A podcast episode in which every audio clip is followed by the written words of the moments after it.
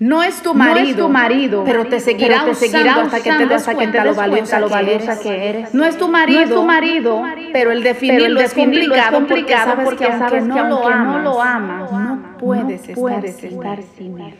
No es No tu es marido, tu marido, pero no le pero puedes no le decir, puedes que, no. decir que no. No es y No lo sabes. lo sabes. No es tu marido, No es tu pero marido, quiere pero todos quiere los todos privilegios, los de privilegios serlo. de serlo. Suelta, lo que no es Suelta lo que no es tuyo. Suelta lo que no es tuyo.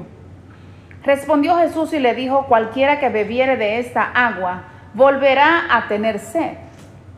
Mas el que bebiere del agua que yo le daré, para siempre no tendrá sed, sino que el agua que yo le daré será en él una fuente de agua que salte para vida eterna.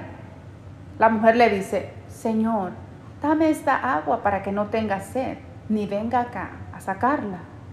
Jesús le dice, ve, llama a tu marido y ven acá. Respondió la mujer y le dijo, no tengo marido. Le dice Jesús, bien has dicho, no tengo marido, porque cinco maridos has tenido y el que ahora tienes no es tu marido. Esto has dicho con verdad. Juan capítulo 4, versículos del 13 al 18. Hay gente que tristemente está sedienta de encontrar algo o alguien que les sacie la sed de su alma, pero están buscando en cisternas, en personas humanas, en pastillas, en adicciones, en relaciones incorrectas y en tantos lugares y no lo encuentran porque la sed que tienen no está en su cuerpo, está en su alma. Y solo Jesucristo puede darles a beber el agua de vida eterna que puede saciar esa sed. Tal vez alguien me escuche y me diga que le está sucediendo algo parecido. La persona con la que estás no es tu marido, porque tal vez él está casado, es el marido de otra mujer y te dijo que es solo por los hijos, que no es feliz y se va a divorciar. Pero él te dijo eso hace dos años. No, no, no, no, no. Hace cinco. Hace siete años. No. Hace más de 20 años te dijo que se va a divorciar.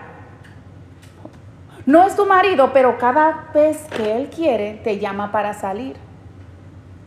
No es tu marido, pero es que estabas tan triste y sola. Él te escuchó, te prestó atención y ahora te sirve de calmante para el dolor emocional, pero tú sabes que solo se aprovecha de ti. No, no es tu marido, pero tiene otra pareja y lo peor es que tú la conoces. No es tu marido, pero te está ayudando económicamente o te ayuda a reparar cosas en la casa o en el auto. No es tu marido, pero tú estás con él para al menos decir que tienes a alguien.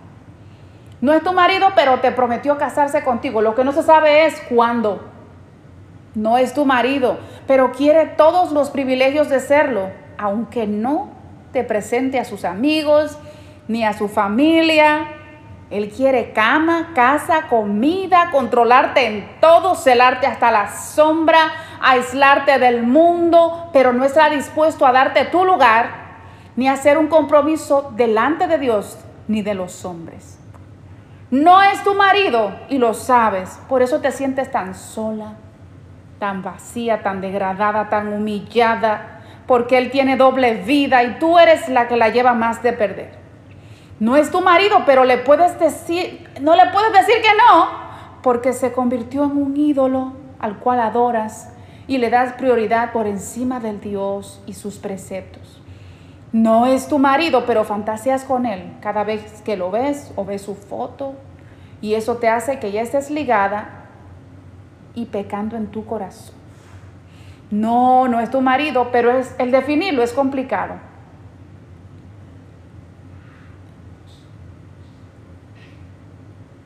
Porque sabes que aunque no lo ames, no quieres estar sin él. No es que no puedes, es que no quieres. No es tu marido, pero nadie te lo dice y te quieres autoengañar para que no duela tanto. No es tu marido, pero te seguirá usando hasta que te des cuenta lo valiosa que eres y que no eres un objeto para andarte exhibiendo, ni un zapato para que cualquiera te pruebe, ni una mesa para que cualquiera coma en ella. Tienes que saber que eres una princesa, que te podrías convertir en reina si empiezas a tomar decisiones sabias. Fuiste predestinada para ser reina, pero tendrás que pasar por el proceso y recibir instrucciones de la palabra de Dios para que te prepares. No cualquiera tiene que verte tu cuerpo, porque tú no eres una cualquiera. No cualquiera te puede llevar a la cama porque tú no eres ni una sábana ni un pedazo de carne. No cualquiera puede entrar y salir de tu vida ni de tu cuerpo porque no eres un parque público ni un centro comercial. Valórate porque eres valiosa. Suelta lo que no es tuyo. Echa mano de la salvación que Jesucristo te ofrece. Él puede saciar tu sed puede cambiar tu historia, puede sanar tus heridas, puede darte una nueva vida y un nuevo renacer.